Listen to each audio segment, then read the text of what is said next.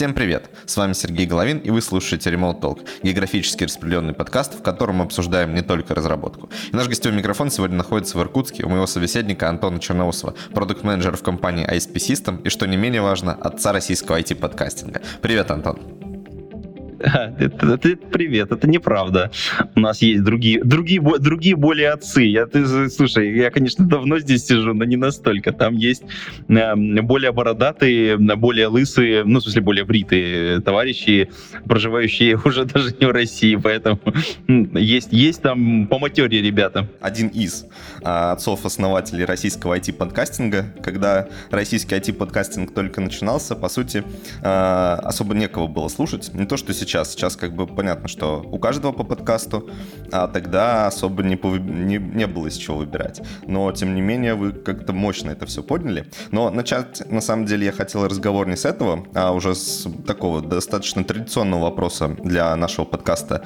Это, собственно, а как ты попал вообще в программирование? Программирование это тяжелая как бы история. Но на самом деле есть книга, которая э, очень сильно радикально поменяла э, вообще э, мое представление о том, чем я хочу заниматься в жизни. Э, книжку на русский язык переводили, как обычно, старые книжки тяжело. Есть пара переводов, один хороший, как положено, один, ну так себе. Угу. Вот, книжка называется «Луна суровая хозяйка», и автор ее Хайнлайн. Вот, собственно говоря, там есть э, совершенно замечательный сюжет и совершенно замечательные персонажи. Вот я там влюбился в некоторых э, персонажей, в том числе там был э, компьютер Майк, вот, с искусственным интеллектом, естественно, и его поведение и вот этого персонажа компьютера. И, собственно говоря, окружающая вот эта вся история, она меня заставила вообще подумать о компьютерах и, и собственно говоря, поменяла вообще всю мою жизнь. Собственно говоря, после этого, мне кажется, все определилось. Хорошо, после того, как ты прочитал эту книгу, следующий твой шаг был каким? Были такие компьютеры, говорят, спектрумы. Вот. Э, и у нас на этаже был парень, у которого был спектрум. Ну, собственно говоря, мы с моим коллегой с моим другом э, по площадке и ходили, ну, сначала играть, конечно, естественно. Кто ж, в спектрум-то не играл? Вот, а потом мы пытались программировать на спектруме. И вот, собственно говоря, был следующий шаг практически. То есть, как бы очень просто. То есть, игры и, соответственно, программирование, потому что там все, все близко было. То есть, э, э, были журналы, в которых печатали заготовки для игр, и можно было, соответственно, как бы эти заготовки превращать в игры, придумывать свои уровни. То есть, вот начиналось все с этого. Это какой-то basic был там? Ну, там такой... Ну, можно сказать, что это basic, да. Свой собственный, по сути дела, язык. Там, там все сложно было, там все, все было внутри. Ну, а хорошо, потом ты, соответственно, наверное, пошел учиться на программиста или нет? Э, нет. Э, вообще в нашей стране на программистов-то не особо и учат. Вот, давайте это так. правда. Да, это как бы... Э, специальность называлась АСУ, автоматизированная система управления. А, полную номенклатуру не помню. Я поступил уже в Иркутске, сами же, э, как вы понимаете, вещаю из Иркутска прямо сейчас в этом подкасте, в, рем, в ремоут подкасте.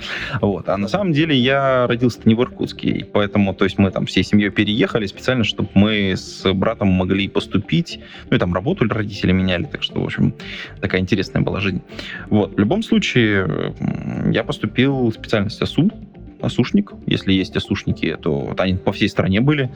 Осушники, АСУТПшники, которые, собственно говоря, приближены были к программированию, хотя, конечно, к реальному промышленному программированию имеет очень слабое отношение. Вот. Ну, наверное, вот это вот следующая ступень была такая образовательная. Окей, и, соответственно, там ты какие-то тоже основы, наверное, получил. А первую работу ты нашел в Иркутске или это была удаленная работа? Нет, конечно, в Иркутске. Более того, первые деньги я заработал еще являясь студентом. Mm-hmm. На первом курсе или на втором, сейчас сходу так не вспомню. Год, год могу посчитать. Вот, но и пер, за первую программу я получил 500 рублей. Вот.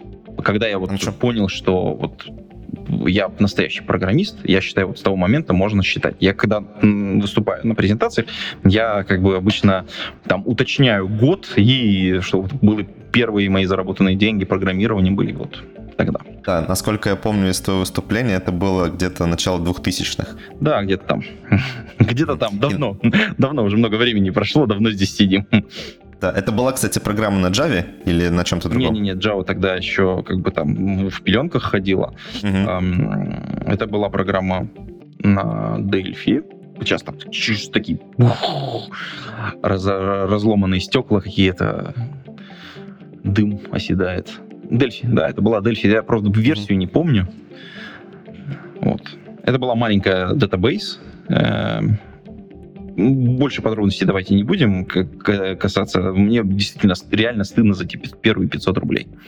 Это была маленькая датабейс, внутри, вну, вну, работающая внутри, внутри Delphi с некоторым примитивным пользовательским интерфейсом, э, системой алертов, э, на экране Windows компьютера. Я думаю, кстати, что стыдиться вообще за самые первые программы не стоит, а, просто потому что если ты сам понимаешь, что они ужасные, значит, ты очень сильно вырос. Странно бы было, если бы спустя 20 лет ты говорил, что это была восхитительная программа, и ты бы ей гордился. Ну, то есть все мы, наверное, писали что-то ужасное в начале своего пути. А, хорошо, а как ты пришел потом к Java? У меня был коллега, он учился у моего научного руководителя, и он меня ударил книжкой. Ну, это назывался такой метод. Э, собственно говоря, когда ты приходишь э, к научному руководителю, он такой говорит, ты знаешь, вот у меня есть там аспирант, а ты, а ты как бы еще дипломник, как бы времени у меня на тебя очень мало, но вот тему я тебе уже выбрал, э, иди по ресерчу ее, а, а тебе поможет вот мой аспирант. Ты приходишь к аспиранту, а аспирант такой говорит, хм, тебе подойдет вот это.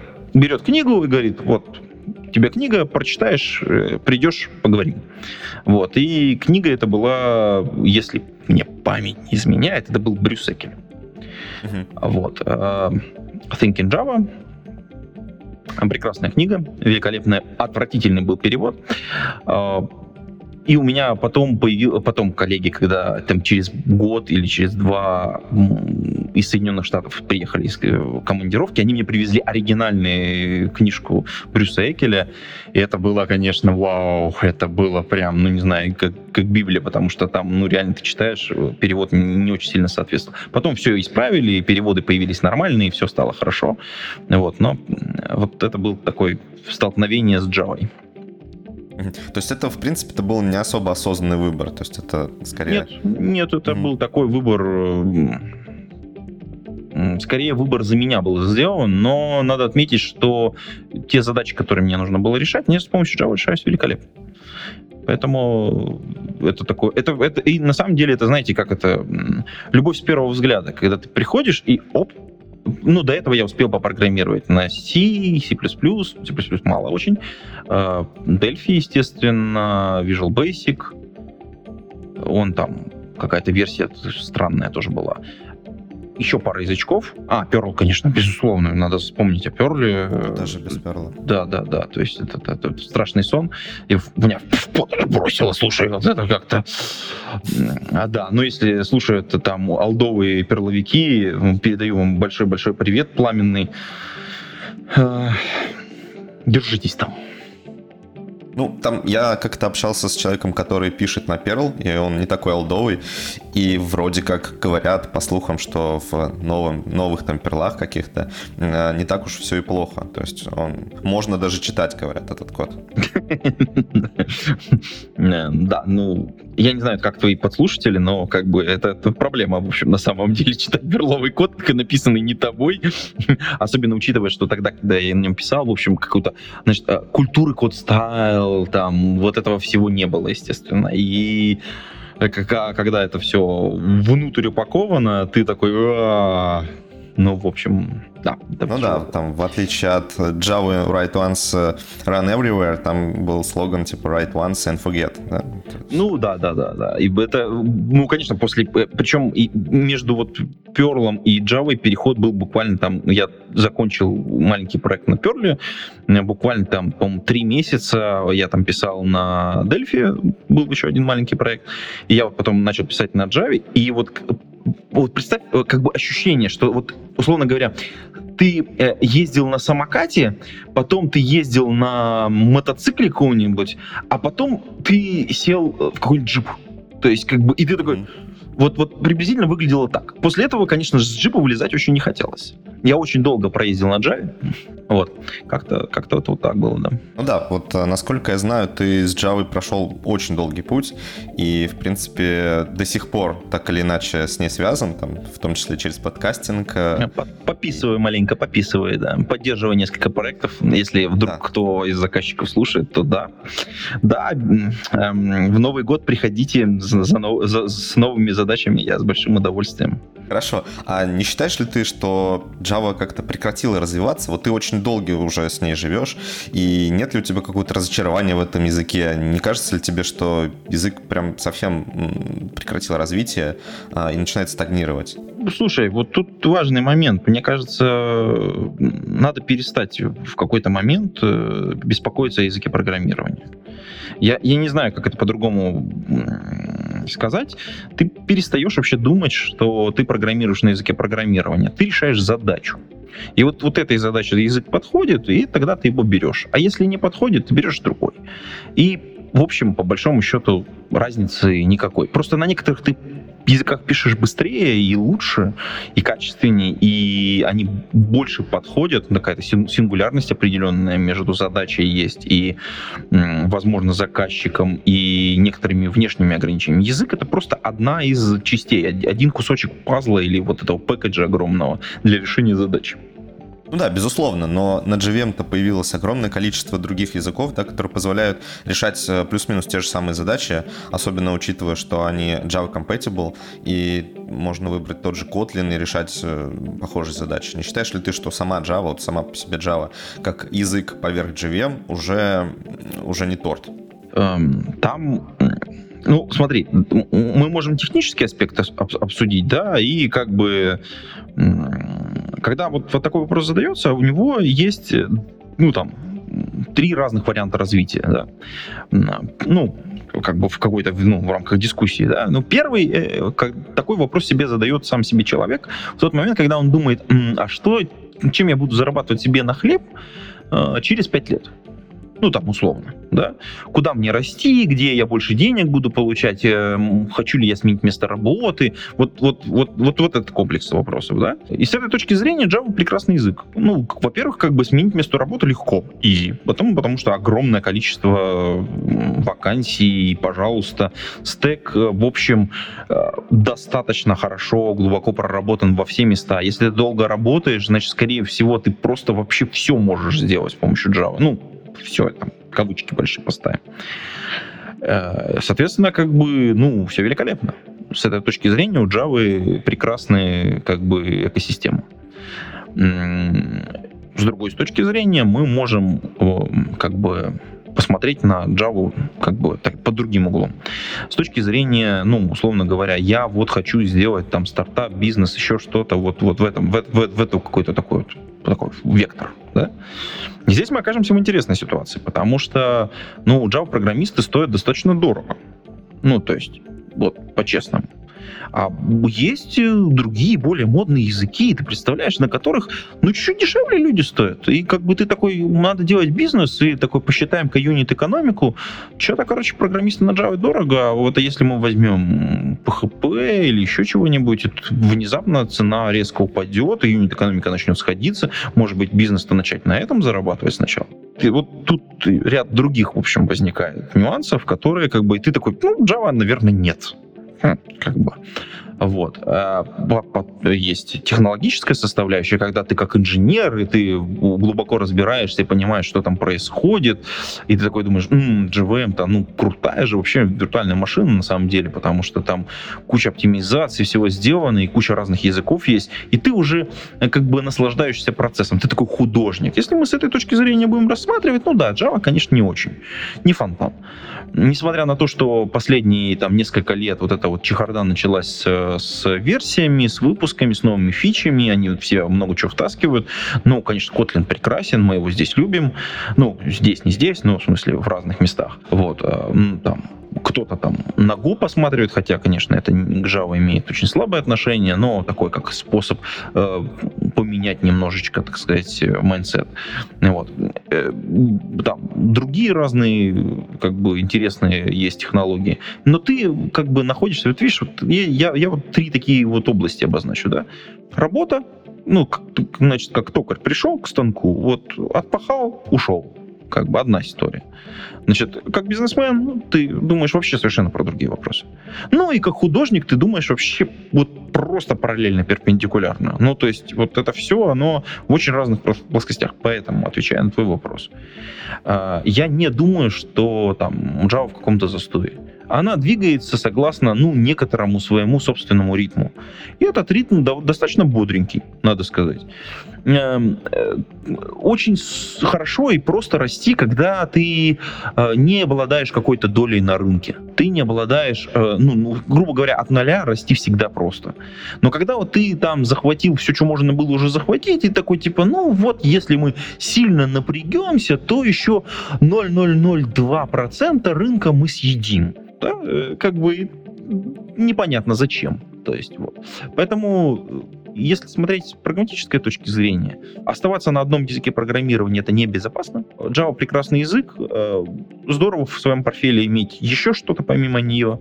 Uh-huh. Поэтому, в общем, я думаю, что большинство программистов на Java думают приблизительно точно так же, особенно которые работают долго в индустрии. Они что делают? Они э, сначала, во-первых, поле, что вокруг, затаптывают, ну, то есть там, а что мне нужно еще, чтобы мне расти? Ну, мне надо вот это, вот это, вот это, вот это. А вот что есть модненького? То есть они переключаются уже там в режим вот этого вольного художника. А, есть Kotlin прекрасный, давайте-ка я его поучу. То есть пополняет свой портфель языков да, да, да, других языков И потом он в какой-то момент времени, когда к тебе приходит бизнес, такой говорит, я хочу сделать вот это. Ты такой, м-м, ты этот портфель перебираешь, такой думаешь, ну, на Java или на Go? Попробуй, наверное, Go сюда лучше подходит. Окей, пробуем на Go. Все. То есть... Окей, вот ты сказал, что Java-программиста стоит дорого. А за счет чего? Вот почему ты, во-первых, так а, сказал, что PHP-программиста стоит дешевле? И вот откуда берется вот эта разница, да? Откуда берутся какие-то разницы в компетенциях, за счет чего Java-программиста вдруг становится дороже? Ну, слушай, откуда я знаю? Ну, вот я недавно читал просто отчетик HeadHunter по поводу зарплат. Mm-hmm. Эм, я периодически это делаю. Ну и там как бы, да, джависты стоят немножечко дороже, чем PHP-программисты. Это мы, знаешь, это тут важный момент. Это все равно сферические цифры да, то есть потому что, ну, надо же понимать, что то, что выставили в вакансии, и то, что на самом деле людям заплатят, это очень большая, две больших разницы. Огромное да. количество вакансий просто не попадает э, вот в эти все исследования, потому что большое количество топовых людей нанимают, ну, другим образом, то есть не на потоке. И, соответственно, там другие цены и другие деньги, и я думаю, что высококвалифицированные специалисты почти в любой области стоят приблизительно одинаково. А если, ну и таких людей, кстати, на самом деле не очень много. То есть, если вы думаете, что если вы там такой, то, наверное, как бы вы никогда не ищете работу, потому что, ну, то есть, или ищете, но таким образом, типа, я вот, типа, ищу работу, и, типа, там, почтовый ящик забит. Тут недавно была история, Яков Сироткин искал себе работу, но он, у него такое хобби. Э, для тех, кто не знает, э, Яша — это великолепный человек, э, совершенно замечательный программист, и когда-то он организовал такую тусовку в России, джугру. Вот. А, собственно говоря, первые джуги, они были сделаны им, промотировались, и все их поддерживали. Это был просто, я не знаю, что-то с чем-то. Э, проживает он в городе Санкт-Петербурге. Я же большой, огромный пламенный привет, потому что, ну, он просто великолепен во всех местах. А, он когда-то мне сказал такую такую фразу, после которой я очень сильно по-другому стал относиться к своей работе. А, а он очень, как раз мы тогда обсуждали тему с э, рефакторингом, и с э, вышедшей не так давно книгой Мартина Фаулера по поводу рефакторинга. Кстати, вышло новое издание. Обращаю внимание, на русском языке пока нет, но на английском языке можно уже купить и наслаждаться. Вот. Э, Яша сказал, что, говорит, ты знаешь, моя работа, я, ну, я просто спросил, чем он занимается, он сказал, я дворник. Я такой, меня прям это вот поразило. А он, и, и потом он говорит, понимаешь, я прибираюсь в коде. Я занимаюсь рефакторингом. То есть он относился к своей работе как к работе. И э, с этой точки зрения, вот таких людей, наверное, ну, кстати, то есть, вот, он приходит в проект, убирается там, ну, решает какие-то еще сопутствующие задачи и меняет проект переходит в другую, в другую компанию. Вот недавно он менял работу. Э, заняло у него, по-моему, неделю. Ну, то есть, типа, в смысле, он опубликовал на Фейсбуке, что вот что-то, короче, пора поменять работу, и спасибо всем, я уже поменял работу. Ну, вот как-то так. Ну да. Э, Он, наверное, еще потратил время на то, чтобы выбрать. Ну, я, там есть у него, по-моему, большой пост на эту тему, как он там, сколько он там писем отправил, сколько было собеседований и прочие всякие там такие вот штуки. Поэтому, отвечая на твой вопрос, мне кажется, что вот в любое исследование, к которому мы можем сейчас обратиться, э, ну, почти, наверное, любое, э, покажет, что Java-программисты стоят дороже. Но это не значит, что высококвалифицированные специалисты стоят, ну, не стоят одинаковых денег. Вот. Я думаю, что середнячки получают почти одинаково. Но вот джуниоры получают по-разному, скорее всего. В зависимости от языка. Да, я думаю, что от языка, да. да. Угу. Это, скорее всего, зависит от емкости рынка, на котором вакансия открыта. Это, ну, сложности, скажем, доменной области, в которой как производится разработка. Ну скорее. да, может быть, там порог, сложность порога входа и так далее. Да, я думаю, что это вот, вот скорее коррелирует именно с этим не просто с языком. То есть язык это один из признаков скорее. Ну, вполне возможно, да. Хорошо. А, я еще вот про Java хотел следующее обсудить. А, по моим наблюдениям, по крайней мере, по моим и по некоторым другим там наблюдениям, сейчас а, вообще в программировании идет такой перекос в область функционального программирования. То есть, если раньше было крайне популярно ООП, то сейчас популярность ООП, ну, затихает как минимум, и, возможно, даже отходит на второй план. На передний план выходит функциональщина. Это там выражено в том, что и на JVM переходит зачастую там, какие-нибудь языки типа скалы, там Clojure обретает определенную популярность. А в, во фронтенде, например, больше а, принято функционально программировать, чем объектно-ориентированно и так далее. А, считаешь ли ты, что в свете вот этих вот изменений а, Java может смотреться невыгодно и лучше, если ты начинающий программист, ставку на нее не делать? Хороший вопрос. У меня опыт, кстати, не очень большой. Я там пару проектов всего на Кложе сделал, поэтому как бы вот мне так вот сказать, что функциональное программирование это must-have. Не знаю, не могу, не могу ответить на этот вопрос э, вот так вот сходу. Я бы сказал так, э, все очень сильно зависит от э, целеустремленности, потому что начинающий программист, что это такое? Это человек, который пойдет на стажировку, вот просто сто процентов. То есть сейчас э, возможности нормальных компаний достаточно, ну, там, все открыты, все хотят кадры, и, в принципе, там и стажировки, и летние стажировки есть, отдельные есть курсы у кого-то, ну, просто практически все, вот, ну, то есть, как, начиная с какого-то порога, куда имеет смысл идти, в общем, на самом деле, а, для начинающего программиста, это вот просто вот must have. А, соответственно, как бы дальше выбор выглядит следующим образом. А какой компании ты хочешь работать? Какой культуре ты хочешь принадлежать? И если ты понимаешь, что вот с этими людьми я хочу работать, а коллектив рабочий это гораздо более важная штука, чем язык программирования. Это ну, мне кажется, для многих э, открытие. Вы работаете с людьми, вы там не с языком программирования работаете. Если вы думаете, что вы сидите там, уткнувшись в монитор, и никто вас не трогает, ну, все совершенно же не так. То есть, во-первых, э, там, постановка задачи. Как бы общение там в чатиках, не в чатиках. Общение там на кухне. Вы там на работе проводите времени.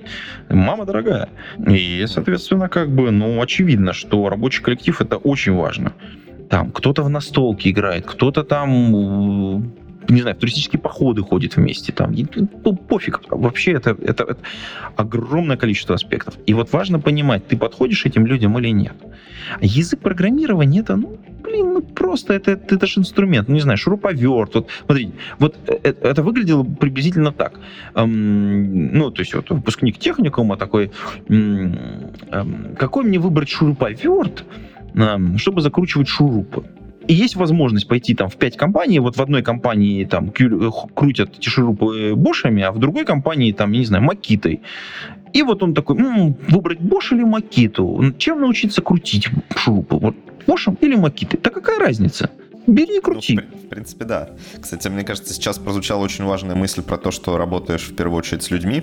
Особенно для джуниоров это бывает действительно открытием, когда они приходят и понимают, что разработка и там знание языка программирования это ну, процентов 10 от силы всего, что нужно знать и, и того, что нужно делать. Там, то есть мы не только код пишем.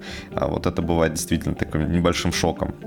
А, в принципе, я с тобой полностью согласен насчет языков программирования. Единственное, что, конечно, тут ну, с небольшой оговоркой, да, а, шуруповерт э, не такой комплексный инструмент, как язык программирования. И зачастую... Да ты а... что?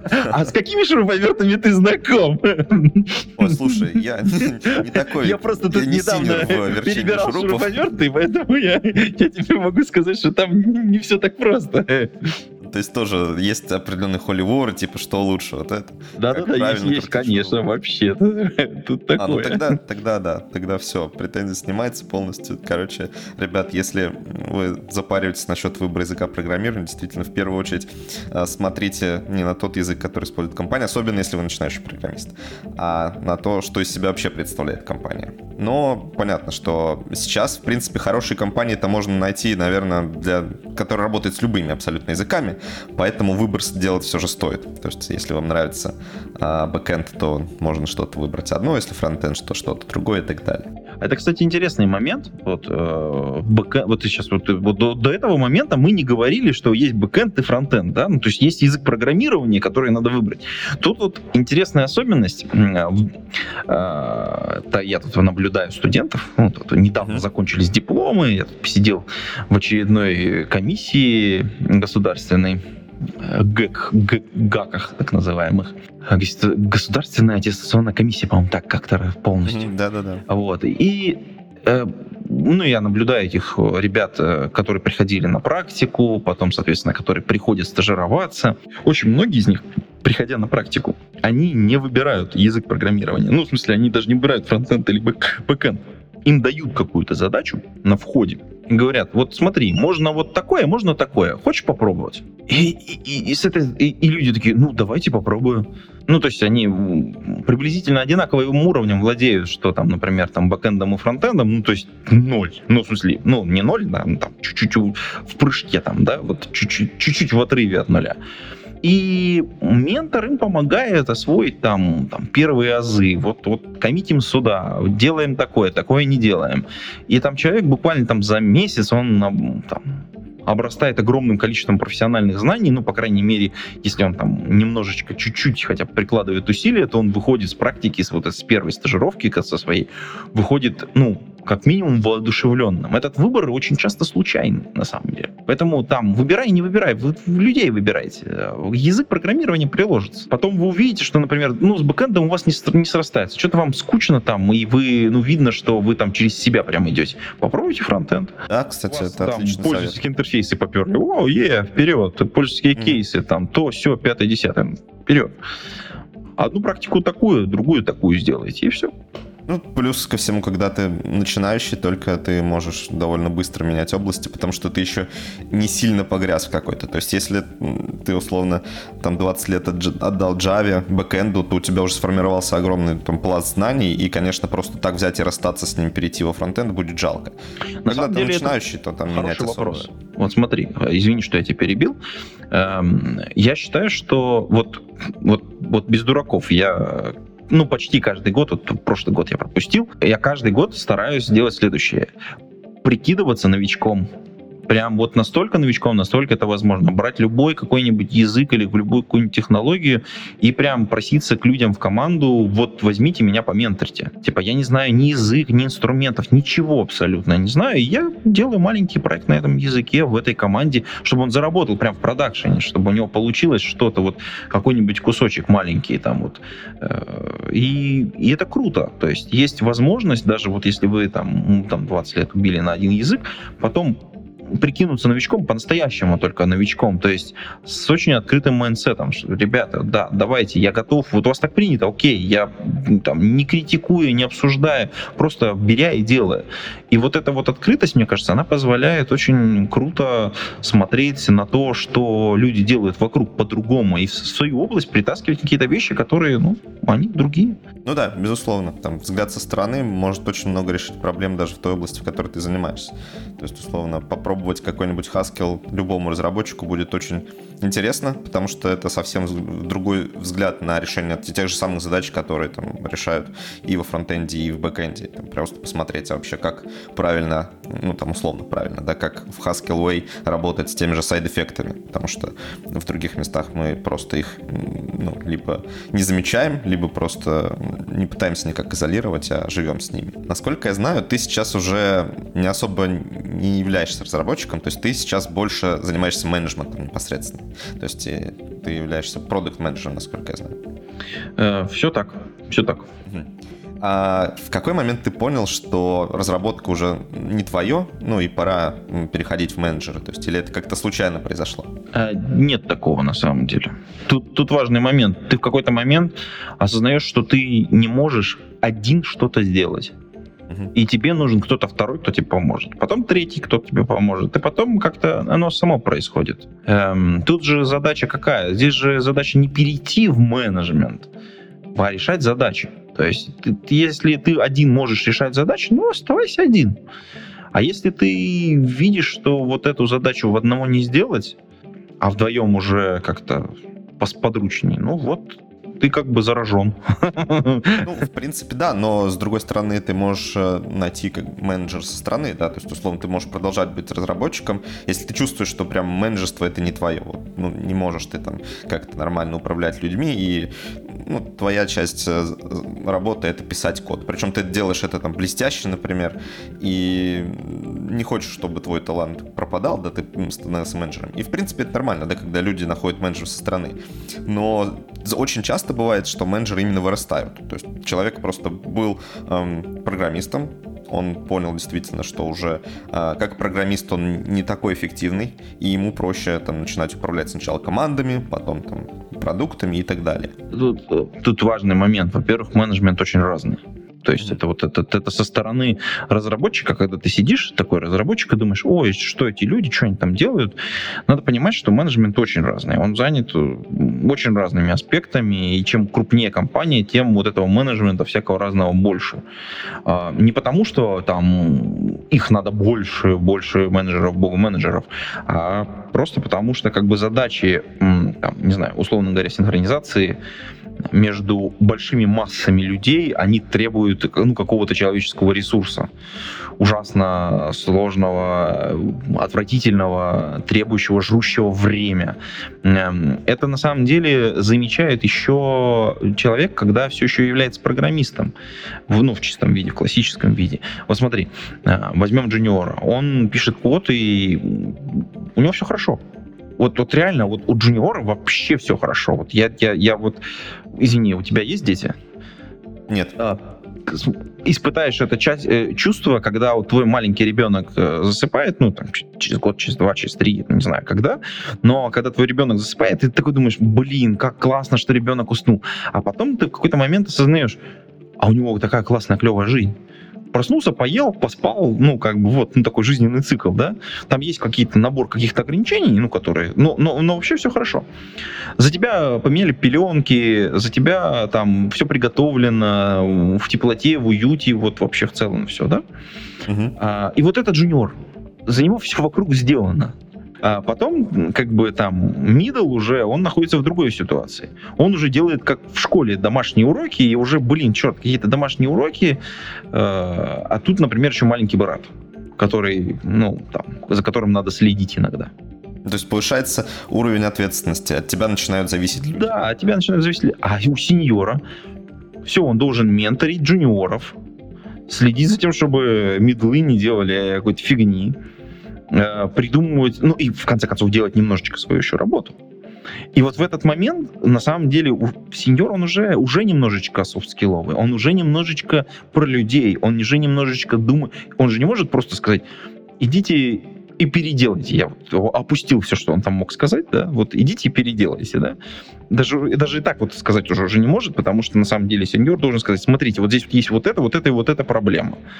Я их вам пометил. Есть варианты решений.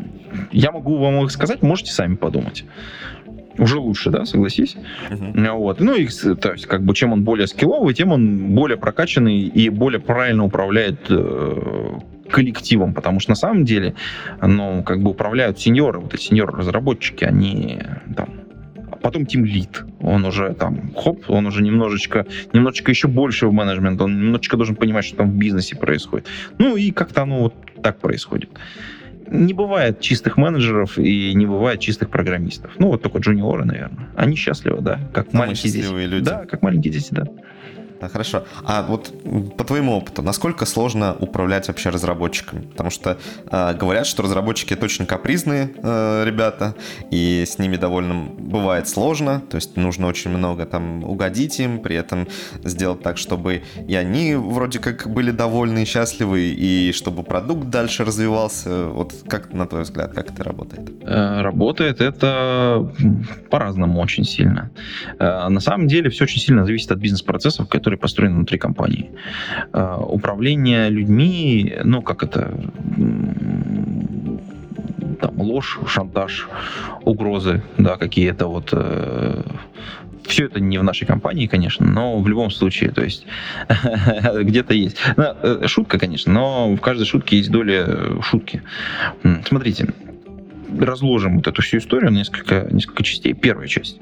Личный опыт, э, он очень разный, потому что есть компании, в которые все в офисе делается. Ну, то есть, когда люди приходят в офис и работают в офисе, там есть, опять же, разные истории. Например, кто-то работает по agile, ну, там, методология неважно абсолютно, да, uh-huh. кто-то работает по waterfall, другая история. Кто-то работает, хрен пойми как. То есть вариантов очень много. И в каждом из этих вариантов есть очень разные механизмы для управления.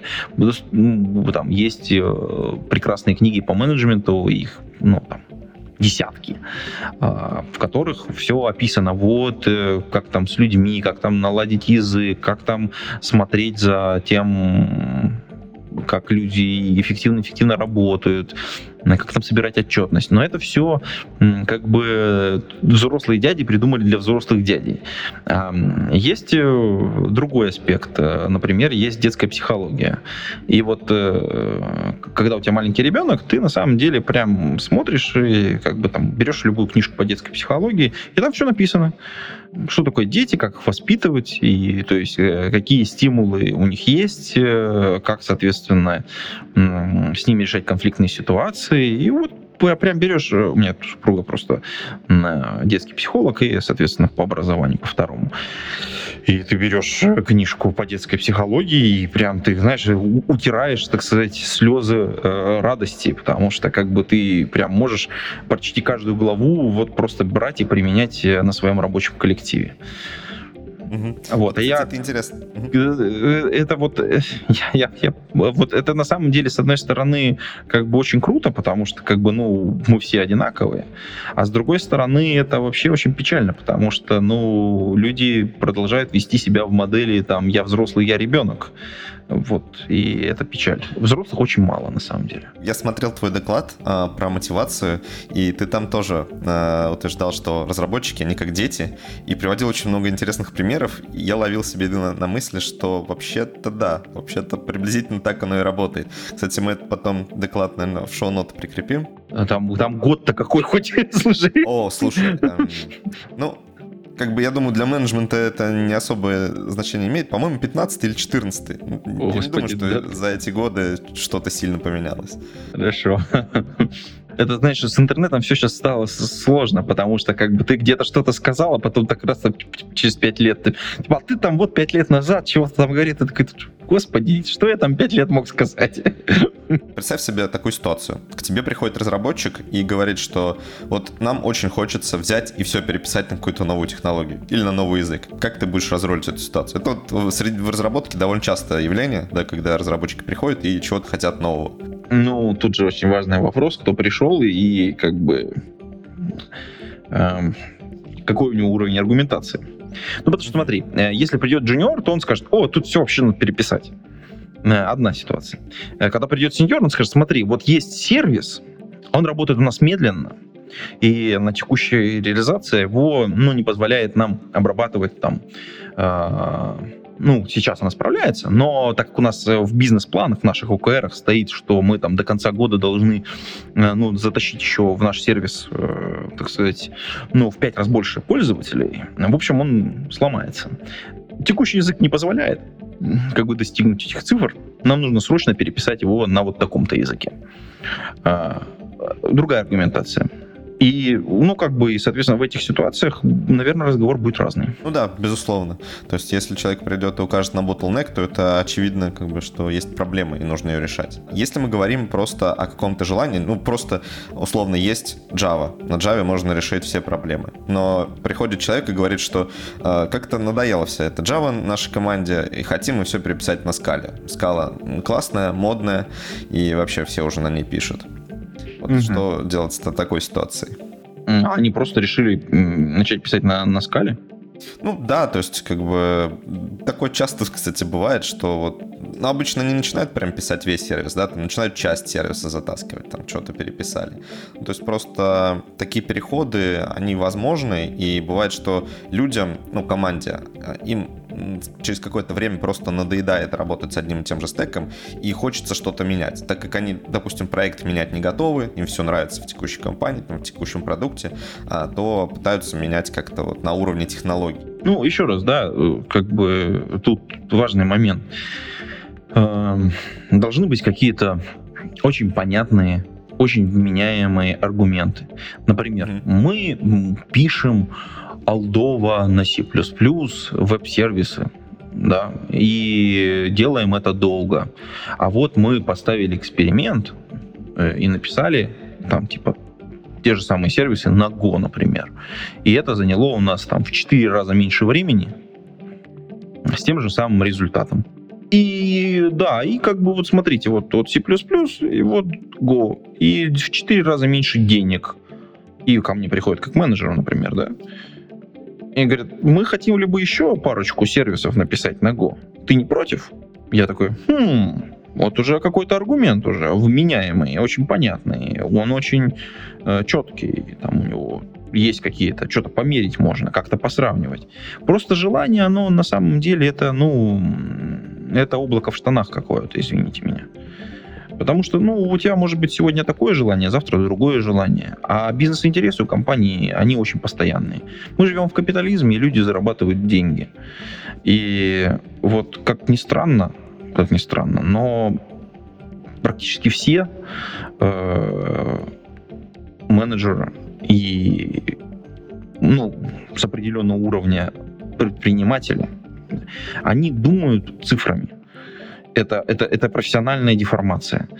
Когда вы приходите и просто просите, ой, мы хотим новый модный язык, стильно, модно, молодежно, ну, внутри сразу, знаешь, какая-то калькуляция возникает. Так, подожди, Сколько подожди, это стоит? а как мне поддерживать? А дорого ли мне будет искать новых людей, ну, вот на этот новый язык? А долго ли их будет воспитывать? А вообще этот язык долго будет существовать? Вот мы, например, на C++ сейчас написали, да, в 4 раза дольше, но в следующий раз, когда нам придется переписывать этот сервис? Типа через 18 лет? М-м-м, а Go вообще 18 лет продержится на рынке? Или нет. Ну, то есть, вот, вот понимаете, вот, вот скорее всего мыслить будет, мысли будут приблизительно такие у менеджера. Uh-huh. Он не будет мыслить таким, о, сильно модно молодежно, побежали, ху-ху. Нет, он, конечно, может быть, так и скажет вам, но сначала он подумает вот про все про это. Он примет решение, исходя из каких-то цифр, если вы придете к нему просто своим желанием, он придумает цифры за вас. И, ну, то есть, как бы, а если вы приходите и говорите, вот у нас, мы тут ставили там 5 экспериментов, вот у нас вот такой, такие-то уже есть результаты, вот мы вот это, вот это, вот это, вот это, вот это, вот это, ну, окей. Ну, то есть нужно показать менеджеру цифры. Да. Цифрам ну, менеджер да. поверит. Или, на, например, э, смотри, там, можно же зайти с разных сторон, можно же зайти не только как бы со стороны именно самой разработки, можно зайти, например, с точки зрения HR. Например, в нашем городе C++ников уже не осталось, и мы не можем нанимать людей так же эффективно, а мы растем на, там, на 30% в год, например, да, и, а вот э, ребят, э, умеющих писать на Go, мы можем нанять, допустим, ну, с, ну там, срок вместо трех месяцев, допустим, будет там, типа, в течение одного месяца будем людей нанимать, ну, там, средний срок сократится, например. Ну, потому что там люди переходят на год, то все, пятое, десятое. Оп, Прикинь, какой аргумент? Он вообще не про разработку. Ну да, да. Ну, это, тем не менее, про бизнес. Ну да, но это прямо конкретно про бизнес. И люди в менеджменте, чем выше они находятся, тем больше они оперируют именно вот этими вещами. Поэтому при, просто приходить к ним с желанием, ну, просто бессмысленно. Это какая-то трата, не знаю, энергии, мысли топлива какого-то. Безусловно. Вот ты, кстати, интересный очень момент поднял про то, что вот э, есть какой-то ограниченный стек людей, там, условно, пол людей в городе, работающих на определенном языке. А как ты относишься к удаленке? вообще?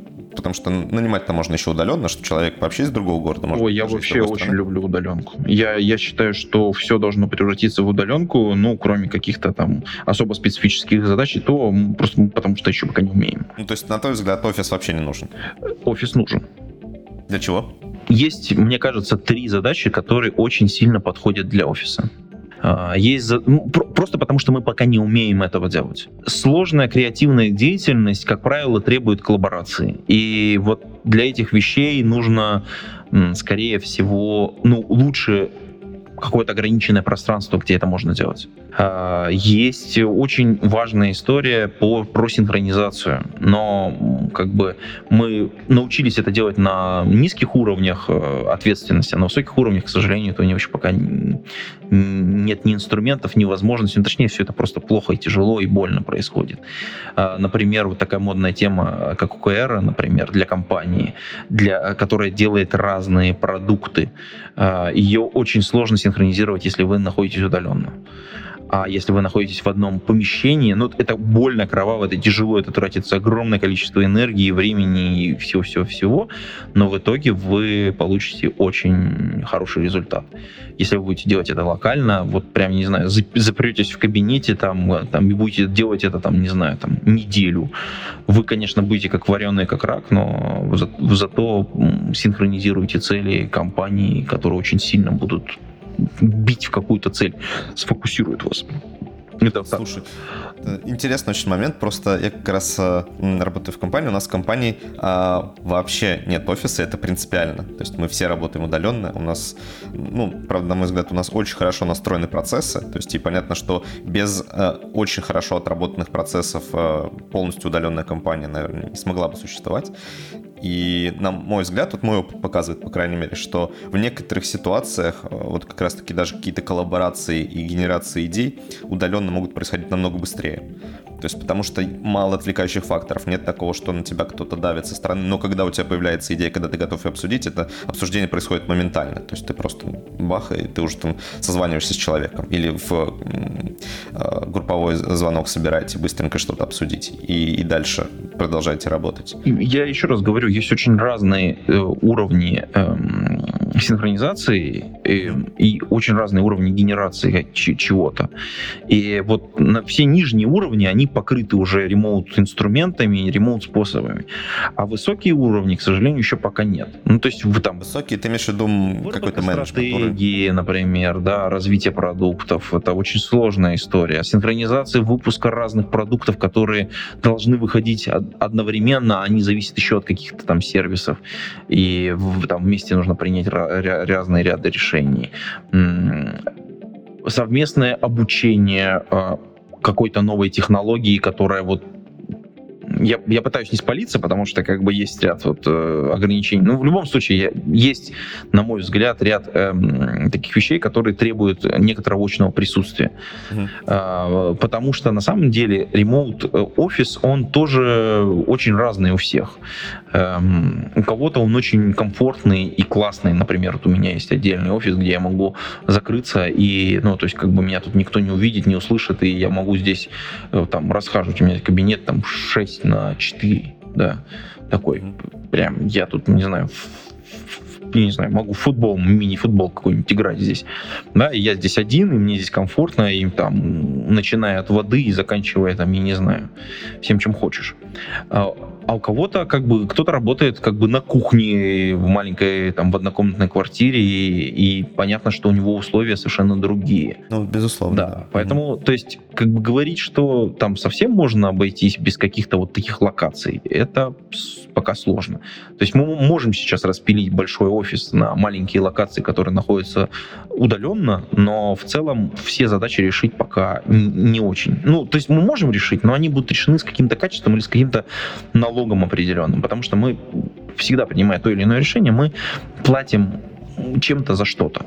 Ну, ну понятно, всегда есть какой-то overhead. Да, да, конечно. Что бы мы не выбрали, всегда есть какие-то э, моменты, которые, собственно, мы где-то за что-то заплатим лишнее. Да. Ну, в любом случае, мне нравится, куда все движется, потому что ремоут это, э, на мой взгляд, одна из самых э, прорывных вещей, которая сильно должна снижать, на мой взгляд, очень многие издержки. Э, то есть это не значит, что ты людям меньше можешь платить. Это значит, например, что ты можешь э, например, э, людей быстрее нанимать ну, скалироваться да, быстрее, да. да. Соответственно, и, скорее всего, людей скорее увольнять, потому что у тебя другие способы работы с этими людьми, то есть заключение контрактов, договоров, у тебя по-другому должно быть все построено просто. Соответственно, документооборот весь становится электронным, а не бумажным, что тоже, естественно, это просто толкает, это следующий шаг, он толкает компанию к именно к совершению следующих действий. И, а, да, да, да. И вот это, это же комплекс, это такой пакетж, условно говоря. Нельзя быть немножечко беременным. То есть, если ты наступаешь как бы на какой-то вот кусочек ремоута, он тебя начинает весь полностью втаскивать в себя. Вот. Э, кстати, вот для многих компаний э, вот, э, открытие удаленного офиса, именно как офиса, да, это вот первый шаг к ремоуту. То есть, когда там менеджмент учится вообще, что у него сотрудники в другом офисе работают, и он их не видит, а как им поставить задачу, как правильно поставить задачу, как принять эту задачу. То есть, ну, это, это тоже определенная культура Э, к сожалению, на мой взгляд, есть ряд людей, которые не умеют работать удаленно. Ну, то есть, в смысле, не, не, не, у них есть профессиональные знания, но они не могут работать без офиса. Ну, то есть не умеют, в принципе, да, и но это скорее связано с самоконтролем. Да, это связано с самоконтролем. работа да, да. очень требует самоконтроля. Да. И я думаю, что процент таких людей достаточно высок. Соответственно, если мы рассматриваем какой-то более-менее крупный бизнес, то вот он без офиса пока обойтись не может, потому что ну, у тебя воронка такая, то есть у тебя большинство людей не умеют в удаленку, а тебе надо нанимать их много. Ну, то есть, как бы, э, если средние компании, я думаю, они умеют миксовать, достаточно уверенно. А, маленькие компании вообще должны быть все с удаленными сотрудниками. Возможно, маленький мини-офис для, вот, э, собственно говоря, там, не знаю, отцов-основателей, то есть неизвестные отцы такие, так сказать, они сидят там вдвоем, втроем, там, а, открыли бизнес в гараже, условно говоря, да, и, ну, все хорошо. Размер компании, ты сказал, маленьким ок, средним там возможно, большим очень сложно. А это когда мы можем считать компанию большой, например, при каком объеме, там, не знаю, количестве сотрудников или вообще объеме проектов? Я думаю, что мы считать должны по количеству бизнес-процессов. Угу. То есть это может быть небольшая по количеству людей, но сложная с точки зрения бизнес-процессов компании. И тогда она становится, на мой взгляд, крупной. Потому что в маленьких компаниях бизнес-процессы очень простые. То есть, да, чем больше бизнес-процессы, тем проще их автоматизировать и тем проще сделать их удаленными. Соответственно, чем более сложный, чем больше бизнес-процессов вообще внутри компании, тем она, на мой взгляд, крупнее. Ну, то есть ее... Ну, в принципе, да. Как бы я понял, да. Надо идея. не по размеру людей считать. вот, вот ну, да, потому что может быть условно огромная компания с огромным количеством человек, но бизнес-процессы там очень да, простые да. и масштабируются, по сути, да. очень легко. Окей, давай поговорим про нашу любимую тес- э, тему, про подкастинг. Я хотел поговорить с тобой, естественно, про твои подкасты и про то, как ты вообще начал всем этим заниматься, потому что ты этим занимаешься уже очень давно, я слушал еще тебя, когда сам учился в ВУЗе. И да, это на самом деле очень многим ты мне помог. За это тебе, кстати, огромное спасибо, потому что я много слушал, много чему научился, когда вы еще с Виктором Гамовым записывали подкаст у тебя, потом он ушел и начал делать разбор полетов. Ну, вы до сих пор как бы э, еще коллаборируете, но тем не менее, вот это вот а, момент, когда вы начинали записывать такие полуобучающие подкасты, О, рассказывали. Там. Это... Да-да-да, это, это было очень круто. Кстати, очень странно, что сейчас их в открытом доступе нет. Насколько я знаю, ты их э, скрыл, да? А, там такая история. Значит, во-первых, первые сотни подкастов я просто положил а, для фанатов оставил. Ну, на самом деле, смотрите, подкастинг это же такая тема, они они, мне кажется, очень сильно устаревают. Время... Это как новое... Не знаю, не новости, а как, как это сказать? Это такой жанр Э, вот смотри, есть, есть такая штука, как, например, театр, например, да? Вот когда-то все ходили в театр. И театр это вау! А сейчас как бы, ну, театр, иногда можно сходить. Ну, что там интересное бывает. Или вот э, когда-то все слушали радио, потому что вау! Ну, сейчас мы иногда в машине включаем радио. Или там интернет-радио, ну, то есть на самом деле это шаффл, а не, не радио, да. Ну, в классическом понимании когда-то все включали телевизор, такие, вау, а теперь как бы YouTube, да, то есть как бы и YouTube тоже когда-то уйдет, что-то будет на смену. И, собственно говоря, подкастинг это такое тоже радио на самом деле.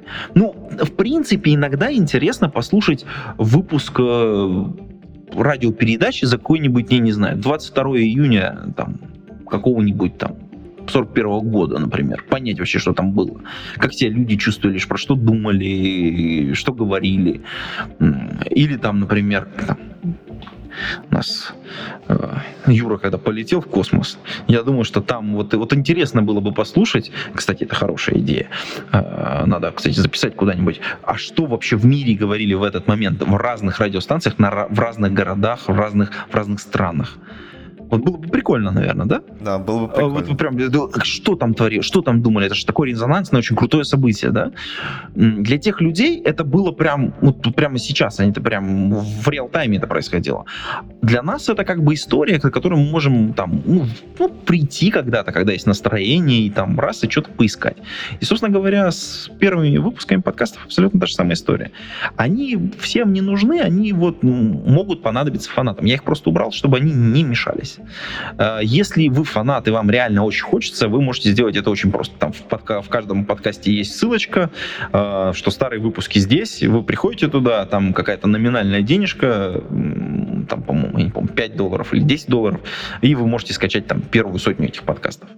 Там никакого криминала, ничего нет, но просто они старые и вам наверняка неинтересные. Фанаты, да, фанаты иногда приходят, иногда покупают. И я, кстати, передаю им сердечные так, обнимашки через вот твой подкаст, потому что, как бы, ребята, спасибо вам большое.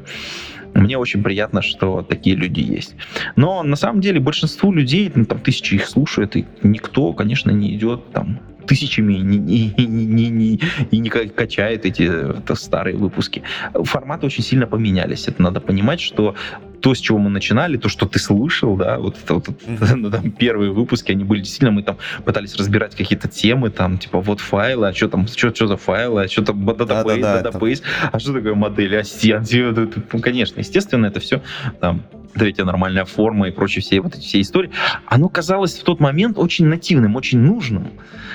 А, а потом какая-то эволюция происходит, и сейчас подкасты ну, совершенно... больше информации просто. То совершенно сейчас другие, очень совершенно... много курсов. Да, кстати, это вот очень важный момент. Тогда же только-только начинался вот этот бум э, онлайн-образования, его еще пока не было. Сейчас Даже не было, да. Да, да. Сейчас... Помню, я вот как раз и учился-то в этот момент, я пытался чего-то разобраться, и насколько я помню, там найти годную информацию было крайне сложно. Поэтому вот на тот момент этот подкаст действительно спасал во многом. А, а сейчас, представляешь, как, как просто. Я вообще так завидую как бы вот текущим студентам. Ну, то есть вы такие молодые, а у вас уже вокруг все есть. Ну, то есть, я не знаю, руку протяни. Любые курсы по любым языкам программирования, по любым аспектам. По, там, курсера, которая просто там, не знаю, невообразимая. Можно в ВУЗ не ходить никогда, потому что там все есть у тебя, там, от терфизики до, ну, просто просто все. Да, но с другой стороны появляется другая проблема. Чем больше информации, тем сложнее ее фильтровать. То есть уже как бы непонятно, какой курс э, достоин там, того, чтобы его прослушать и с ним разобраться, какой курс не стоит этого и так далее. Но, тем не менее, проблема, конечно, не настолько критична, как нехватка как раз-таки знаний. Ну, это, знаешь, это как выбор взять мне желтые яблоки или зеленые яблоки, или красные яблоки. То есть, как бы, или, а когда у тебя нет ни одного яблока, ты такой думаешь, а, какие у вас проблемы, нифига себе. Ты такой думаешь, ну черт. Согласен, хорошо. А хорошо, как ты вообще начал вот это все делать? То есть э, в какой момент к тебе пришла эта идея, с чего ты вообще решил начать заниматься подкастингом? Потому что, насколько я помню, в тот момент как раз, ну, подкастов там IT-тематики практически не было. Ну, было радио Ти, который все и так прекрасно знают, а каких-то альтернатив? Ну, вот и твой подкаст появился в какой-то момент. Э, да, а вот я не помню, кстати, вот так вот сходу ты сразу и не вспомнишь, почему и как я начал писать подкасты. Я вот даже не скажу, как это все произошло. Э, первый микрофон мой был урод подкастер. Угу. Вот, беленький такой. У меня еще был потом такой же микрофон. Ну, и, кстати, вот э, один, э, один я подарил одному из своих патронов. Он сейчас живет в городе Санкт-Петербурге, а тогда еще жил в Иркутске. Так,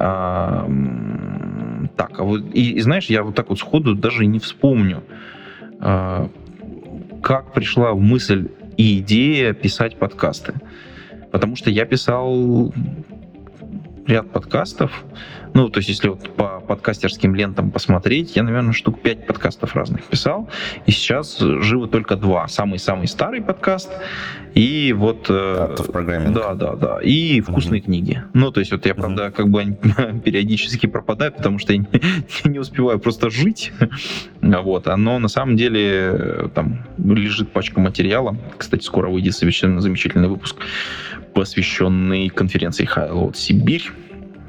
Будем ждать его. Да, там был, были очень интересные ребята из э, Краснодара. Вот вообще прям отличный, отличный, отличный выпуск. Мне кажется, получится. Надо послушать, конечно же, получилось, потому что еще пока сам не разбирал его. Вот. Вспомнить э, сложно, потому что времени прошло очень много. И я как-то не акцентировал в тот момент. Для меня это было просто какие-то рядовые события. То есть э, было интересно попробовать, и как-то так получилось, что для настоящих ценителей я напомню, что Виктор Гамов был не первым моим соподкастером, а вот э, подкаст-ведущим. А, да, кстати, интересный момент. Я помню а, даже тот ваш не то чтобы спор с Бобуком, но его как бы выпад в ваш а, адрес, да. что подкаст, да, подкаст можно считать сложившимся, если он проживет больше 10 выпусков.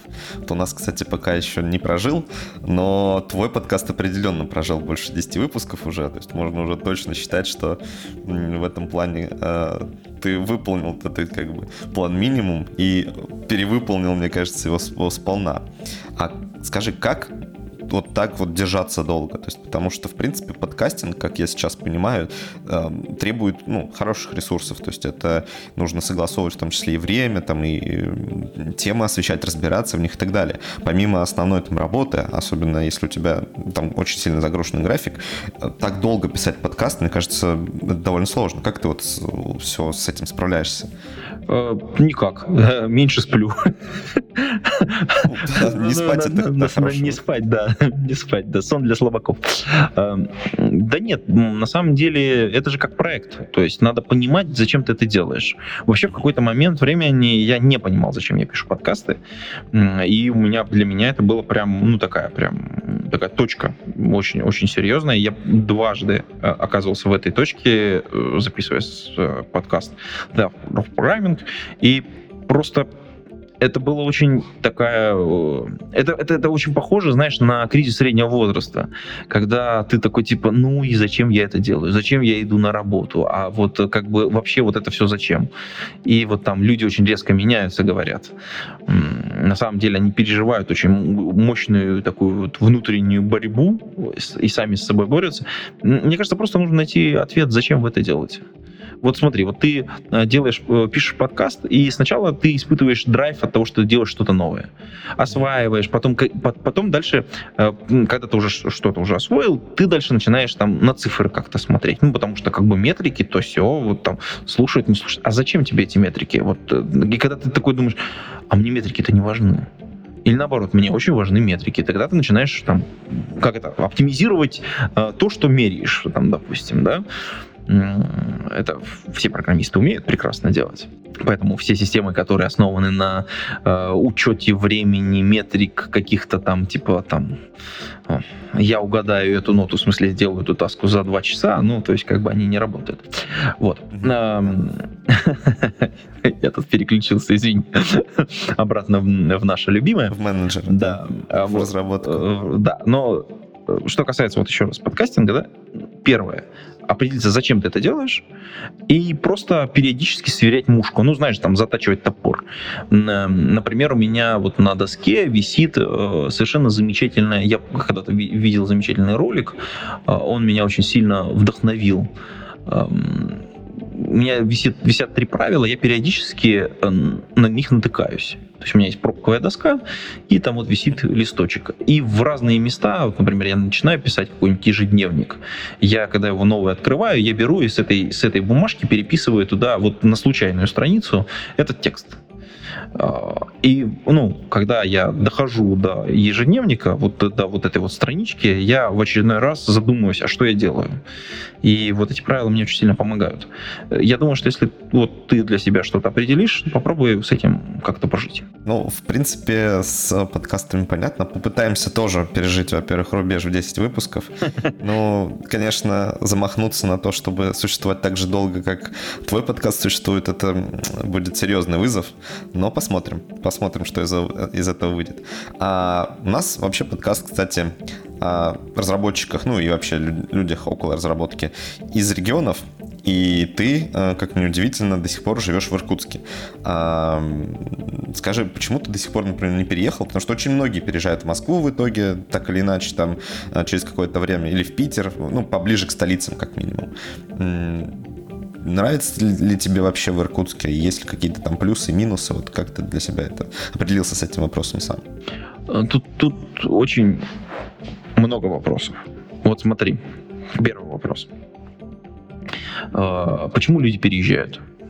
Ну, это у них много причин на самом деле. Ну, программисты, например, зачастую переезжают просто потому, что э, в той же Москве очень много вакансий, очень много разли различных мероприятий, метапов, конференций, на которые можно сходить. И это привлекает в определенном смысле. Ну, смотри, э, походы в конференции на самом деле это вопрос денег. Угу. То есть, поэтому этот вопрос нужно убрать просто в деньги. То есть, это, ну, давай к этому относиться просто как к расходам. Хочешь угу. на конференцию, это деньги. Все. Просто у тебя билет стоит немножечко дороже. Ну да. Ну, да, то, есть, то есть плюс еще транспорт. Ну, я говорю, там, транспорт, проживание, вот uh это все. Uh, вопрос с работой. Это вопрос, на самом деле, для регионов очень острый, потому что очень мало хороших компаний, и, и вообще, в принципе, это как бы ты так как-то хочешь развиваться. Но если ты уже пережил вот порог вот этого джуниорства, то как бы на самом деле для тебя открытый ремоут. Ту-ду-ду-ду-ду-ду, потому что у тебя подкаст так как называется. Ремонт так, да. Вот. А, и, собственно говоря, если мы говорим про работу программистов, ну, вот именно программистов-программистов, то удаленные разработчики это вообще красота. Живи где хочешь, ну, правда, вот э, тут надо понимать, что есть временные какие-то ограничения, но это все тоже решается. Соответственно, мы оказываемся в ситуации, что, в принципе, работа это, это да, проблема, но она решаемая. Теперь что у нас остается? Дальше у нас остаются следующие факторы. Семья, дети, э, вообще место тебе нравится? Потому что... Ну, плюс еще близкие люди. Да, да, да, да. Потому что, например, если у тебя большая, крепкая, дружная семья, э, это одна история. И, ну, то есть, если вы живете все вместе, вы помогаете друг другу, вы любите друг друга, и вы поддерживаете друг друга. Ну, вот, например, там, мой любимый пример, э, у меня есть э, друг, национальность не будем называть, но вот когда он женился и купил участок, чтобы строить дом, к нему приехали вот э, собственно говоря, после там, свадьбы, условно говоря, к нему приехали родственники они там со всего района собрались, и там получилось очень-очень много родственников. Число не буду называть. Но они ему построили дом. Вот все вместе. То есть люди взяли отпуска, ну, там, кто, там в, в, в, как бы так процесс занял, ну, как бы лето, условно говоря, то есть, условно, начиная с весны и заканчивая до конца осени, ну, там. Ну, тем не менее, довольно быстро. Это, это, это очень быстро, но надо mm-hmm. отметить, что они брали отпуска и приезжали, то есть, то есть, вот, э, и они все вместе, всей семьей построили человеку дом. Хороший, большой, нормальный дом, в который осенью заехала молодая семья. Сейчас у него трое детей в этом доме.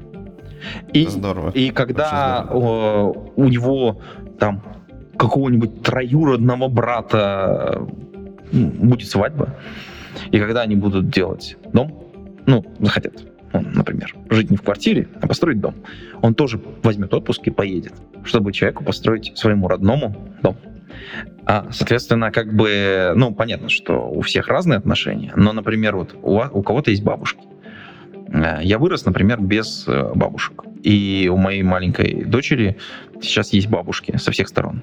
Можно сказать, что с одной стороны у нее там три бабушки, потому что там еще прабабушка живая, и там тетя тоже бабушка. Ну, короче, в общем, вот, вот. И вот это счастье и детство у ребенка максимальное. Отнимать э, у ребенка вот это детство, вот это счастье, я считаю преступлением.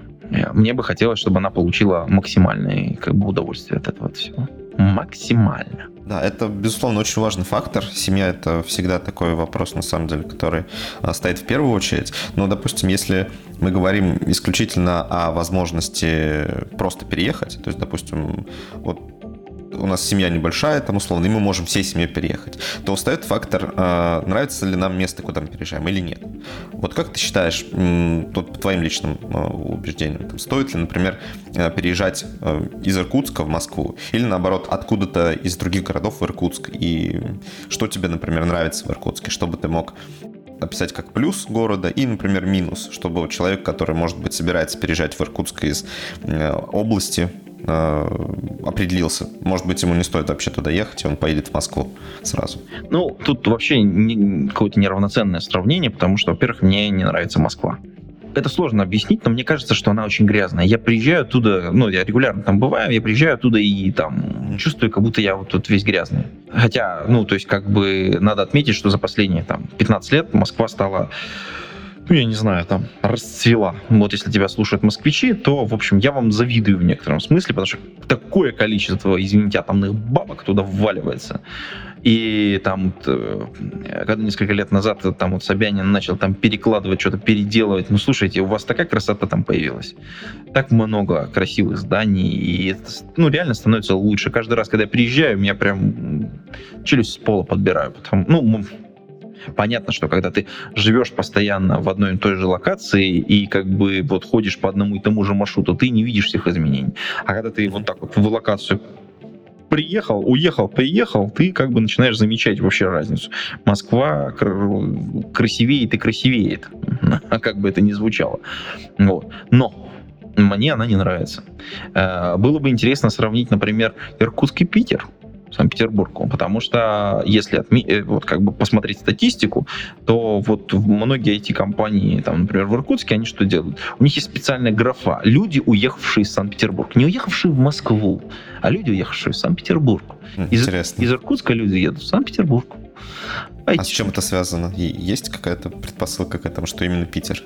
Я думаю, что есть, но она, мне кажется, сложно уловимая. Вот я думаю, что недостаточно статистики, чтобы сказать, какая она. У некоторых это эстетические какие-то соображения, у некоторых это э, связано, например, с семьей тоже, например, потому что там жены э, там, увлекаются архитектурой или, ну, в Москве неинтересно, а в Питере куча всего интересного. У некоторых, наверное, такая же история, как у меня, они просто не любят Москву. Ну вот. Угу. Я думаю, что... Ну, то есть какие-то предпосылки э, явно есть. Наверное, наверное, есть. Сложно сказать. Ну, то есть мы же все вроде как разные. Хотя мы все одинаковые, конечно же. Вот. А что касается Иркутска, ну, тут сложно сказать. С одной стороны, здесь, э, в общем, достаточно чисто. Э, хотя на самом деле грязно. А, ну, тебе парадоксальные а, вещи. Парадоксально, да. Смотри, например, э, очень чистый снег, например, но не в городе. А, потому что города у нас все-таки более промышленные, у нас очень э, плохие машины на самом деле, и снег, он, ну, как бы нифига не чистый. Э, ТЭЦ находится прямо в городе, тоже неприятно. Э, очень чистая вода. Но как бы надо понимать, что это Байкал. И, ну, то есть, в общем, на Байкале действительно очень чистая вода, очень здорово, но он холодный. Э, зимой, например, можно поиграть в хоккей на льду, но надо четко понимать, что таких людей, которые вот, э, ну, реально зимой играют на льду, их немного. Э, в принципе, рядом есть какие-то горы, куда можно сходить, и они действительно прекрасные, красивые, замечательные, чистые. Там кто-то занимается скалолазанием, кто-то, соответственно, катается, там лыжи, там, я не знаю, скейтборды или борды, или как сноуборды. Сноуборды, точно. Я в этом, так сказать, не очень силен. Но как бы, да, все это есть, но опять же надо понимать, что вы не занимаетесь этим каждый день. Эм, есть э, красивые виды для тех, кто любит старый, э, старую архитектуру, ну, типа, вот, например, там, старое деревянное зодчество, да, но, опять же, вы, в общем, как бы, ну, вы один раз посмотрите, два, ну, три, ну, там, например, вы нарисуете, занимаетесь, там, рисуете картины, э, или ваша супруга рисует, ну, там, она нарисует пять картин, и, как бы, и все. На этом все закончится. На все обожание и вся красота. Мне кажется, здесь очень много другого. То есть природа, вот эта вот э, локация, это все хорошо. Эм, но самое, самое лучшее, что я считаю в Иркутске, это люди. Э, здесь очень много людей, которые много умеют. То есть вот знакомые есть там девочки, женщины, которые приезжают в Иркутск, и у них как бы очень... Они находятся в сложной ситуации, потому что они такие, О, они все знают, они все умеют. И таких людей там, много. Э, это поражает очень многих, потому что люди не специализируются на чем-то конкретном, а стараются научиться там, делать все. Э, и то, и это, и это, и то. И не потому что там есть какие-то ограничения или что-то сложно. Вообще любую профессию освоить достаточно просто, ну, на каком-то базовом уровне, потому что, например, э, я вот тоже взял за правило каждый год осваивать какую-нибудь маленькую-маленькую там штучку именно делать руками. В какой-то год я, например, научился класть плитку. Ну, просто класть плитку, на самом деле, чтобы понимать. Это, ну, очень просто. То есть вы можете это... То есть где-то за два часа вы приблизительно разбираетесь, как это делается. За четыре часа вы делаете это красиво. А за 8 часов вы, в принципе, делаете это быстро приблизительно так. Ну и, в принципе, вам нужно положить квадратов 60, и тогда вы, в общем, ну так, ну, квадратов 60. А можно считать джуниором. Да, да, уже такой, знаете, плитка укладчик. Нормально уже, джуниор-укладчик, угу. на самом деле. Ничего сложного нет вообще. Только, знаете, есть маленький сайт-эффект. После этого очень сложно ходить по всяким бизнес-центрам. Потому что, во-первых, Все. вы видите все косяки просто вот безумно. Это начинает бесить просто ужасно. Профдеформация. Потому что это, да, это вот та самая профдеформация. Потому что ты понимаешь, что это же просто, это же прям настолько просто, что просто ужас какой берет тебя. И ты говоришь, у вас же такие материалы, такие, ну, то есть, потому что вот вы идете по бизнес-центру, а там, ну, такая плитка крутая. То есть, ну, реально там очень дорогая, очень качественная, очень часто плитка. Э, там эти, там, керамогранит, еще что-то там, ну, там много всего. Есть заливные полы. Кстати, про заливные полы тоже можно ну, интересные всякие штуки рассказывать. Ну, так вот, каждый год я стараюсь какую-то такую техническую штучку осваивать, руками что-то делать. Это, кстати, очень сильно помогает, э, потому что вы потом по-другому начинаете смотреть на работу. Сколько стоит работа? А имеет смысл за нее столько платить или нет? Это там, ну, то есть много таких вещей. Так вот, вокруг меня я, я просто вижу вокруг себя такое количество, безумное количество людей, которые вот эти вещи очень быстро осваивают. И вот я ни в одном другом городе таких людей не видел. Хотя я вот путешествую по стране достаточно плотно. И вот это вот самая позитивная, мне кажется, сторона Иркутска. А самая негативная связана с погодой. Потому что, вот, например, там перепады давления такие, что вот ложись и помирай. Вот прям реально. У меня многие люди уезжают из Иркутска, потому что давление очень неприятное. Я, например, вот метеозависимый с какого-то года стал, ну, когда сломал ногу, на самом деле, до этого был не метеозависим. Сейчас меня прям плющит и колбасит прямо ужасно. Э, вот, вот эти вот сложные перепады э, давления, они, конечно, вот в Иркутске, конечно, выматывают очень сильно. А, хорошо. Вот что касается, кстати, IT, а насколько все хорошо или плохо в Иркутске? Я имею в виду, есть ли компании, в которые можно пойти работать, а, много ли их, и, допустим, в плане обучения, насколько хорошо вузы подготавливают или очень плохо, например, как во многих регионах? Э, вузы, как это, о покойниках или хорошо, или ничего. Э, поэтому про вузы не будем ничего говорить. Окей. Но нет, конечно, есть отдельные, э, как это, д'Артаньяны, ну, в хорошем смысле этого слова, потому что они там борются изо всех сил, и, в общем, э, таких людей все знают в городе, не буду сейчас уточнять кого, но, в общем, люди к ним идут, и, в общем, у них учатся. Есть отдельные школы компьютерные, которые там, там поколения выросли, несколько поколений выросло, и, например, сейчас там вот у нас в городе есть специальный чатик, который собирает на, ну, каждый год конференция программистов проводится маленьких, то есть это там дети там девятого класса, там седьмого, девятого класса, условно говоря. Ну, да? Это очень вот классно, кстати. Да, угу. и вот э, призы собирают вот те, которые когда-то там учились спонсорские вот эти вот. То есть ребята собирают просто деньги. Я там не учился, поэтому не сдаю. Но, ну, то есть, как чтобы это как бы осталось вот такой вот именно премией вот, эти, вот этих вот выпускников, условно говоря. Хотя я бы с удовольствием на самом деле сдал, вот просто ну, я, я себя удерживаю каждый раз, в руках держу, чтобы этого не сделать. Они собирают призы, покупают специально, чтобы каждый год проходила вот эта конференция выпускников компьютерной школы. Компьютерная школа называется компьютерная школа Алиса. Э, вот. В городе Иркутске совершенно замечательные люди, они там готовят, э, ну как готовят, на каком-то уровне готовят, занимаются со школьниками, вот. Э, там разные программы, все такое. Э, что касается... Это бесплатно происходит? Или нет, нет, просто... все денег, конечно же, бесплатно. Ну, в капитализме нет, живем. Ну, мало ли, вдруг там это какой-то, типа, за счет какой-нибудь компании, например. Нет, есть, есть такие вот, например, я работаю в компании ISPO System, и мы вот делаем там стажировки, например, у себя. Угу. И мы, например... Это больше для студентов, наверное, да? Да, для студентов, да. И мы, например, там сделали школу по бэкэнду, по фронтенду, вот два раза мы проводили, по-моему, в разных вузах для, для, для студентов разных вузов, ну, такие как бы такие... По сути дела, в рамках этих курсов там ребята делали проекты. То есть они должны были на бэкэнде сделать проект, на фронтенде сделать проект. Ну, и как бы, получиться должно общее приложение, по большому счету. Вот. Э, по два раза такие штуки провели, вот буквально в ушедшем учебном году, можно так сказать. А если еще какие-нибудь такие компании, вот типа ISP System, ну, похожие, большие какие-то компании? Ну, прям больших, наверное, нет. Вот. Нет, есть большие компании, которые занимаются там один из франчайзингом и прочими вот такими вот вещами. Mm-hmm. Тоже, на самом деле, надо отнести к IT, э, потому что у них очень большой бизнес, он э, не сосредоточен только в городе Иркутске, они занимаются очень крутыми проектами, на самом деле.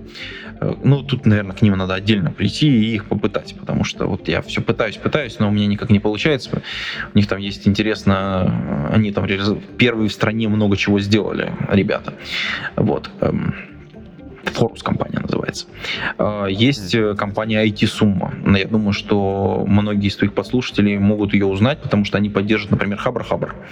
Э, вот. Это такие, это ребята админы, ну, тут настоящие такие админы и девопсы, которые, так сказать, и опсы, которые помогают проектам различным в нашей стране и в мире лететь. И они крутые тоже. То есть она не очень большая компания, у них есть несколько офисов, но... И у них, кстати, тоже были летние стажировки, и, в общем, вот. Есть какое-то количество IT-студий, ну, в смысле, веб-студий, вот. Uh-huh. Есть э, маленькие компании или офисы маленьких компаний, которые, эм, ну, как бы не очень сильно афишируют себя. Есть офис компании Крок. Крок, наверное, всем известная компания такая большая, монстр. В Иркутске есть офис разработки Крока. Это вообще а, интересно, кстати, что в таких относительно небольших городах есть э, довольно много офисов крупных компаний. То есть, в принципе, студенты, которые там выпустятся, наверное, не пропадут. Давай так, вот смотри, есть, есть, например, есть много скрытых проектов, про которые мало кто знает. И, и, и даже в Иркутске, я думаю, очень мало людей знает, например, о, о, пример проведу сейчас какой-нибудь. Например, есть такая маленькая компания РЖД. Российские железные дороги. Такая, да, да небольшая. Ну, такая, небольшая. Вот. Эм, и они э, у них есть э, такой объект, как железная дорога. И ее надо строить, обновлять, ремонтировать, вот, вот это все. И э, проектировать железную дорогу – это то еще удовольствие. Вот. Для проектирования используется инструмент, который разработан в городе Иркутске. Да-да-да-да. Да.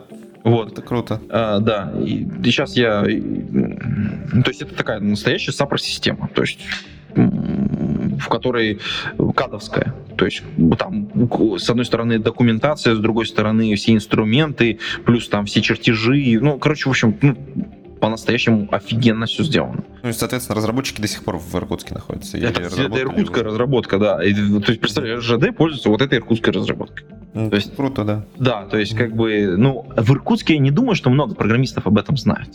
Понимаешь, какая история? То есть я знаю, потому что я знаю этих ребят, и я организую просто в Иркутске всяких хакатоны, конференции, э, метапы, и, и, и, в общем, просто как бы там мы там вместе с одним из э, э, коллег, так сказать, учились. Вот и, и, и много других вот э, скрытых таких маленьких компаний. Я думаю, во многих городах многие такие вот скрытые маленькие компании, которые делают что-то прям по-настоящему бомбическое. Да, да. Такое и, действительно есть. Да, и, а про них ну, никто не знает. И местные вузы, ой, у нас нету никого, куда там пойти учить, там, кто у нас э, выпускники, куда пойдут. Ну, в общем, вот, вот это все прибеднение, ну, конечно, к сожалению, вот, типа, в вузах оно происходит. Ну да, безусловно. Ну, кстати, вот отчасти в этом подкасте мы пытаемся рассказать, что на самом деле в регионах в том числе бывают крутые компании, бывают крутые разработчики, и есть что делать. А, то есть жизнь все-таки есть. Не обязательно ехать куда-то за тем, чтобы найти там хорошую работу. Ну, то есть это как бы дело каждого, но тем не менее иногда важно подсветить, что что-то крутое происходит за пределами, в том числе Москвы, там, Питера и других крупных городов. Я бы так сказал, что на самом деле работа есть везде. У нас угу. вот это вот это, это важно понимать. У нас в России очень-очень-очень слабая конкуренция. Вот реально. Вот прям реально. Вот как это сказать, мы настолько слабо, э, как это, э, слабо конкурируем, у нас просто голяк. Вот, вот по-настоящему голяк. Компетенции, которые требуются для того, чтобы устроиться джуниор-разработчиком, да просто никакие. Никакие. А если у вас есть какой-то, хоть какой-то промышленный опыт разработки, то вы можете устроиться в любую практически компанию. А, у нас сервис очень-очень слабый, просто потому что ничего нет, потому что нет конкуренции, которая бы всех задавливала. А, вы думаете, вот как бы вот где-то там, ну, то есть я просто там, периодически устраиваю себе стресс-тест. Я пытаюсь устроиться в зарубежной компании и специально пишу резюме, и вот там 2-3 собеседования прохожу, просто чтобы взбодриться. Они прям очень хороши. Это прям ты такой сразу раз себя, о, я вот на, на джуниор позицию ок, а, на мидл, ну так уже с натяжечкой, а сеньор, ну блин, нет, я что-то, короче, не очень тяну, мне нужно подтянуть вот это, вот это, и, короче, и давно я про алгоритмы ничего не читал, пойду-ка возьму курс на Курсере и, короче, почитаю, потому что я последний раз это делал 10 лет назад и уже нифига не помню. Mm-hmm. Это прям реально очень сильно мотивирует, а там ребята прям такие очень э, конкретные, э, они готовы платить деньги, но за что-то, за какую-то компетенцию. На самом деле, я думаю, что пора потихонечку закругляться. Напоследок мы всегда просим а, от гостя каких-нибудь а, советов, рекомендаций. То есть это может быть абсолютно что угодно. Но я думаю, что от тебя стоит просить а, посоветовать какие-нибудь интересные книги. Не обязательно там по разработке, может быть, художественные, потому что у тебя как раз-таки второй подкаст как раз-таки про книги. Ну, да. Подкаст «Вкусные книги». Слушайте, читайте вкусные книжки. А, я последнее время тут под впечатлением, ну, под впечатлением от э, совместного творчества э, Терри Пратчета и Нила Геймана. Нашего великого нового сказочника. Эм, соответственно, и произведение, которое недавно было экранизировано, это God Omens. Э, соответственно, это «Благие знамения», э, соответственно. Экранизация так себе, ну, в смысле, средняя, если вы не фанат скажем так. Но вот книжку я очень рекомендую прочитать. Э, это что касается именно художественной книги. Э, я считаю, что вот она стоит того, чтобы ее э, прочитать. Это, конечно, большой степ, она написана в определенном типе и жанре. Если вы никогда с этим не сталкивались, это неплохой заход на то, чтобы, так сказать, ознакомиться. Вот. Что касается профессиональной литературы, то, вы знаете, есть книжка, которую я бы, наверное, посоветовал я, чтобы сейчас, знаете, не ошибиться, сейчас сделаю два шага до полки и возьму ее просто, с, соответственно, с полочки, чтобы зачитать. Немножко аутентично, с точки зрения, что я тут отошел, взял, да, да, взял да. книжку, вот я ее держу в руках одна из моих любимых книг, э, она очень сильно изменила мое отношение ко многим вещам. Вот я до ее прочтения ко многим вещам относился как-то, мне кажется, немножечко по-другому. Она меняет.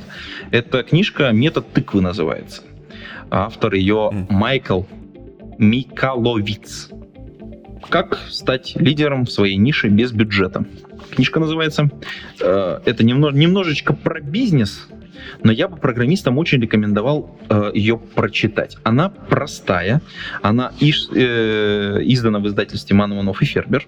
Э, можете не покупать ее бумажную, хотя вот я поклонник бумажных. Это хорошее очень издательство, мне кажется, бумажное. Да, ну, во-первых, она в хорошем переплете, очень приятная, такого немножечко чуть большего формата, чем обычно мелкие книжки. Вот, э, технически там текста где-то там на 270 страниц, 279, ну, выражение признательности, наверное, не очень, не очень там нам интересно, да, значит, 278 страниц.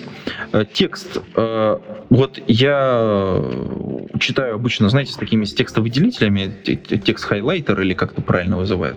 Вот у меня книжка вся исчеркана. Э, я ее перечитывал три раза и, похоже, пора перечитать еще раз, она очень сильно поменяла мое представление о том, а зачем мы что-то делаем. А, потому что вы работаете в IT-компаниях, и, ну, нет, большинство твоих послушателей работает в IT-компаниях. И вот задавать вопрос, зачем, это очень важно просто. Очень важно. А зачем мы делаем вот эту фичу? А для какого потребителя эта фича? А что она нам позволит? Насколько больше клиентов у нас будет? А, можно, в принципе, не задаваться такими вопросами. Но, в общем, если вы начинаете ими задаваться, вы немножечко ваша жизнь меняется. А к тому же она не совсем про, она не про программирование ни разу, но она вот, на мой взгляд, она очень профессиональная, она повлияет на вашу карьеру радикально. На мой ну да, я вообще, кстати, думаю, что иногда полезно читать книги не только по программированию, потому что, а, как мы уже перед этим говорили, разработка программного обеспечения, она состоит не только из написания кода, и даже не на большую часть состоит из написания кода. Поэтому это очень полезные навыки, в том числе и soft skills, это очень полезные навыки даже для хардкорного, лютого синер-программиста. Все так, все так. Ну, хорошо. Спасибо большое, Антон, за советы. Соответственно, ссылочки на все книги и все, что было упомянуто в подкасте, мы приложим в шоу-нотах обязательно. А на сегодня, соответственно, на этом все. А, всем спасибо и пока. Пейте кофе, пишите Java. Пока-пока. Вы слушали очередной выпуск подкаста Remote Talk от СССР. Сегодня с вами были Сергей Головин и наш гость Антон Черноусов. До связи.